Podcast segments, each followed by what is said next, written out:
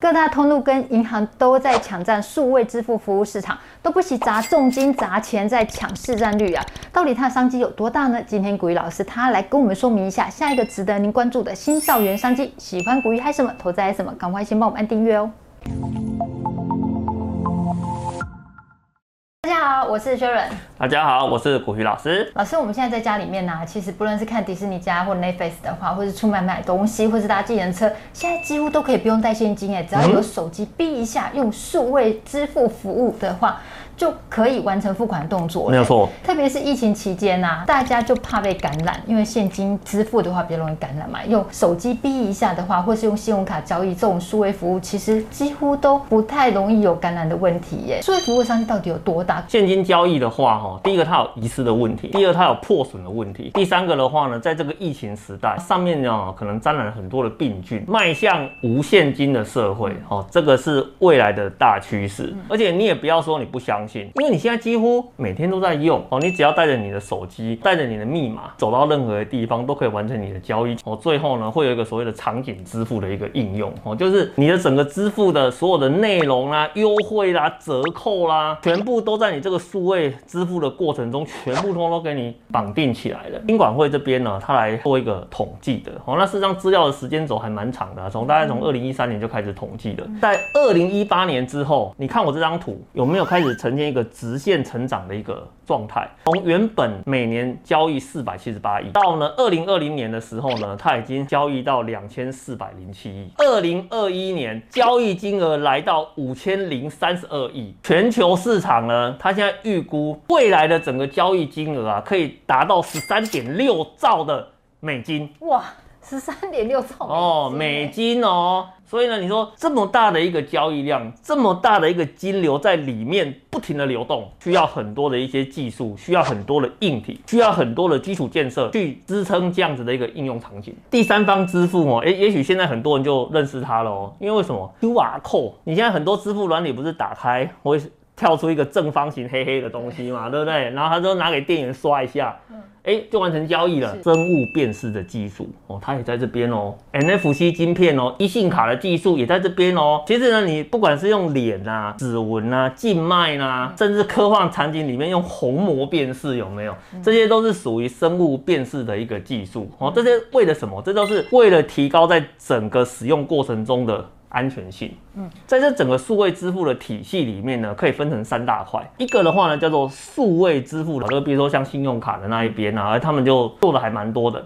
哦，那另外一种的话呢，则是数位的资产的那个基础建设。你今天要做数位支付，后面的话呢，一定要有一些相关的一些什么电脑的设备嘛，交易的设备嘛，在里面啊帮你做服务嘛，对不对？你总不会用纸笔在那边抄嘛，对不对？所以呢，你在硬体建设的部分呢，哎，那也是非常重要的。那当然在衍生性的部分。部分啊，它会有一些需要新的管理的加密技术，或是一些新的一些网络的通讯应用的服务，哦，比如说像什么区块链啊，或者是 Web 三啊，指的呢，大概就是这一块。哇，从这张图，确实觉得说看不到的商机才是真的很大的商机。没有错，其实我们眼睛看得到的哦，就是在支付的这一块而已。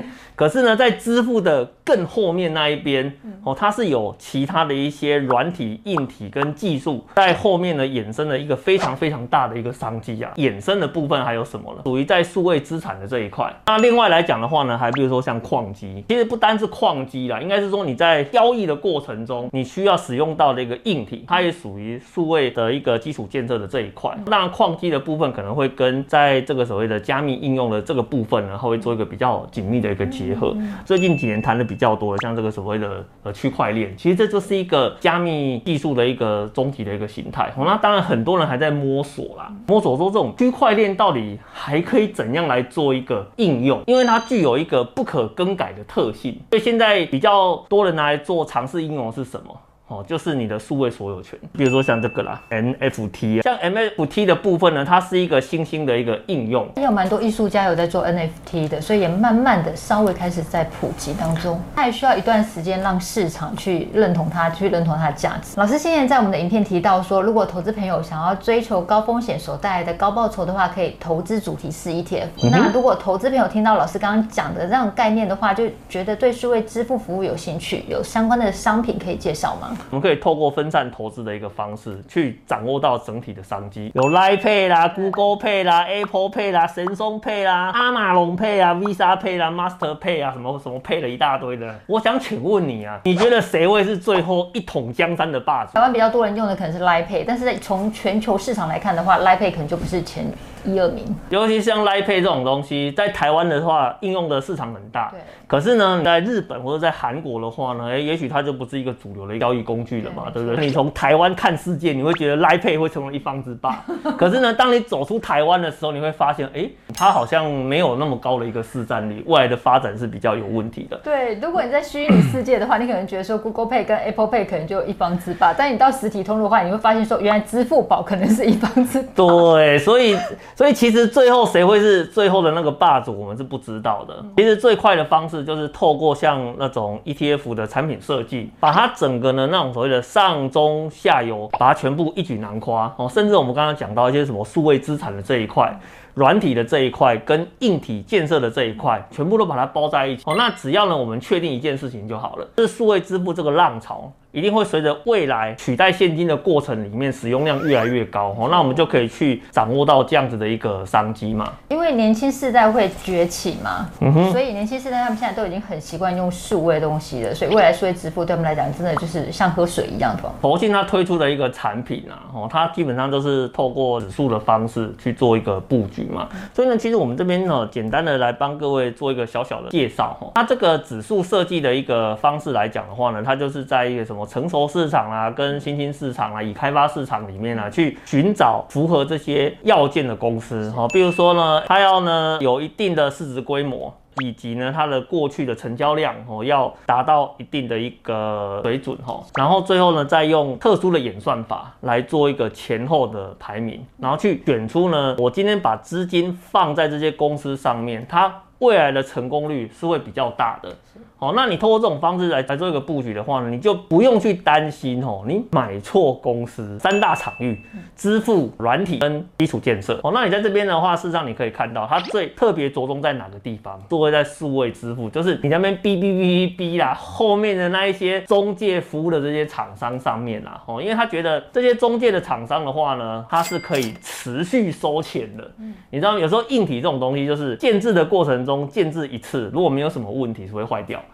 或是大幅度升级，不然它就是只卖你一次钱。可是呢，数位支付的话，它算是一个交易过程中的类似收过路费的概念，就把它想象成是我们现在用的信用卡，Mastercard、Visa 卡。对对对，是在刷卡的时候就是要付他们一笔那个。对，它就是有点收过路财的。然后当然它不是，也不是只有收过路财啦，它还是有提供那一些交易的界面啊，跟服务，还有一些金流保障的这一块。哦，那你看它着重的重点，大概有超过接近七成都放在这个地方。哦，那其他的部分。都是比较平均的放在后端的一个软体及在数位资产的这一块。我们里面举几档哦，给各位做一个参考哈。比如说呢，它的布局档叫做 Block 的公司。这间公司的话，它是一个在美国非常强劲的一个数位支付的公司。它最近这几年是以八十趴在成长啊。所以你要知道这个东西啊，在美国那边的整个业务啊，成长有多么的强劲哈。另外一间的话呢，大家都懂，你知道吗？这 Nomad 啊，你看。谈 AI 的时候有没有它？谈电动车有没有它？有啊，你看连谈数位支付都有它，所以它真的是一家非常重要的一间公司啦。因为主要是它的一个显示卡，它后来可以提供了一个应用啊，哦，超乎我们的一个想象。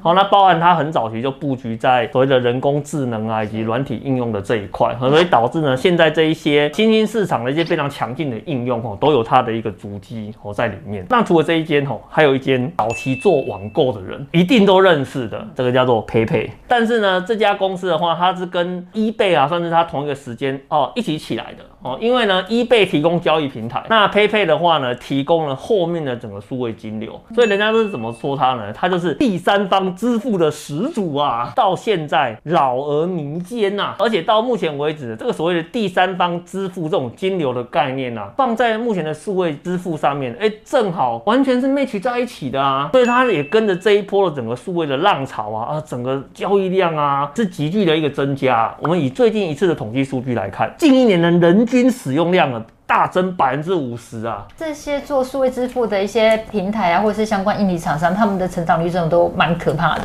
对。因为其实我们刚刚前面在介绍它那个成长曲线的时候，我们讲说你不要看台湾嘛，对不对？你觉得台湾不够看没关系，我给你看全世界嘛，是不是？你看全世界那那条线也是在走，一直在往往上走啊，对不对？所以这是一个呢不会回头的趋势。你两年前你是怎么做交易的？两年后的现在，你还有跟两年前那个交易的形式一样吗？你有没有发现，其实呢你也慢慢的在改变。这一档的话呢叫做国泰全球数位支付服务 ETF，它是国内首档针对数位服务推出的 ETF，哎，我觉得主题型哦，它有几个特色。首先第一个特色的话呢，它能够去迎合投资朋友的一个需求。有时候我们在做投资的时候啊，很多时候是盯着你想要的主题在做投资，因为你觉得这个主题你听得懂，你觉得它有潜力，那你就会想要在里面去做布局。可是呢，你要去做布局的时候，其实问题就来了，你要怎么去挑选个股？其实有时候很多人呢、啊，他就是卡在这一关，你知道吗？好，那你如果今天有一个主题型的一个产品，第一个你本身也认同它，然后呢，它也帮你省去了选股的一个麻烦，那你不觉得你直接在这里面去做布局，就可以去满足你投资的一个目的，这样子不是很好吗？而且这一档国泰全球数位支付服务 ETF，它竟然还有年配息耶！他说其实很多啊，那种标的物是国外股票的那种主题是 ETF 啊，那。有很多都没有配息，你知道吗？我觉得投资朋友有时候很奇怪，你知道吗？就是他如果发现这个产品没有配息，就感觉内心哦失去了一点什么一样，你知道吗？有时候会觉得说是产品不好，没有配息。其实不是这个样子的，其实有时候配息是这个样子哦，就是。如果他没有配给你，那他就是累积在净值里面去而已。当然呢，对投信来讲哦，他也可以选择配息给你，哦，只是看他原始的产品设计是怎么做而已。有可能是说，哎，这里面的很多的一个标的，如果大部分都不配息的话，那他可能配出来的这个息太少。那他也会选择做不配息产品的一个设计啦。嗯、这一档是主题型的 ETF，主题型的 ETF 呢，哦，那当然它满足了你去对特定主题投资的一个需求。因为我们刚刚讲了，这是一个产业型的主题。那如果这个产业啊，刚好遇到它成长期的时候，哎，所有的类股大家都一起上去。可是呢，你如果遇到那种，哎，产业在比如说走下坡的时期，就大家一起都下来，所以呢，它上升的时候会很快，下降的时候也很快。所以呢，你如果是对主题型的投资有兴趣，吼，那我会跟你讲，它的波动的风险是比较大的，吼，这是我们在选择主题型 ETF 投资的时候，你一定要先记住的一件事情，吼。所以，投资朋友就要做好资金的分配，时间上的拿捏也要控制一下。这是一场长期投资啊，而且呢，我们也不太建议说你把太大量的资金哦分配在主题型上面。主题型的这种投资啊，大概会占我们整体投资部位大概只占十五到二十趴左右哦。你不会把所有的资金全部都压在主题型上面，这样子的话风险实在是太高了。国内 ETF 的产品真的是越来越齐全，现在连全球数位支付服务 ETF 都有哎，现在投资朋友真的很幸福。想想不过才没几年时间，就已经从那种现金的方式改为数位支付的方式，而且根据资料显示啊，未来五年数位支付的商机会成长一倍耶。投资朋友如果对于国泰全球数位支付服务 ETF 有兴趣的话，可以看我们影片下方说明文哦。老师，这一切听起来都很美好，但我们投资就是要看实际的数字嘛。是这一档全球数位支付服务指数的绩效怎么样呢？来跟呃纳斯达的指数啊哦做一个同步的比较哦，因为。呃，纳斯达它比较偏在那个科技电子应用的这一块嘛，好那我们来同位比较，一样从二零一七年开始比，是啊，你有没有发现呢、啊？它的两条的曲线啊，几乎是同上同下的。纳斯达涨的时候，基本上它就是涨的，是哦，纳斯达跌的时候，基本上它都是跌的。可是呢，你有没有发现涨跌的幅度差很多？虽然方向一样，可是它涨跌的幅度差很多。嗯、所以这这就是呼应到老师刚刚前面跟你做提醒的，你如果呢能够做长期投资的一个布局，它绝对可以帮你带来。来呢较好的一个报酬绩效的表现，可是呢，你也要去接受它另外一个残忍的现实，它的波动是比较大的。所以呢，我们也从这个绩效曲线上面来看，你也可以发现这样子的一个事实：长期累积绩效比较好，可是呢，在累积的过程里面的任何一个时间点，它的涨跌幅呢都比别人大了很多。嗯，所以在持有的过程里面的话呢，事实上你要真的要很有一些耐心呐、啊。当然了，耐心跟你配置的资金的比例会有关系啦。嗯，所以这波商机是投资朋友们都用得到也看得到的。国泰全球数位支付服务 ETF 是全台湾第一档针对数位支付所推出的 ETF，它有三大特性。第一个是它投资在具有潜力的未来产业；第二个呢，它是投资在加速发展还有年轻世代的商机；第三个，它所追踪的指数呢，也符合未来的潮流，而且只要投板价十五块钱，也就是说一张只要台币一万五千块就可以投资喽，很适合一些小资族啊，或是上班族，你可以用你的闲钱来投资布局，就当做你是用这笔钱去买一个未来数位支付的梦想。投资朋友，如果你也认同数位支付的一个商机的话，不想要错过未来新造园商机，可以看我们影片下方说明文哦。谢谢苦老师的分享。嗯，虽然还是要提醒每位投资朋友的投资属性不同，投资有赚有赔，投资前应该要详阅一下公开说明书哦。投资朋友，你认同数位支付商机吗？欢迎您在影片下方留言告诉我们。喜欢古鱼嗨什么投资嗨什么，帮我们按赞、分享、订阅、开启小米小铃铛，要记得全部开启才会收到影片讯息哦。拜拜，拜拜。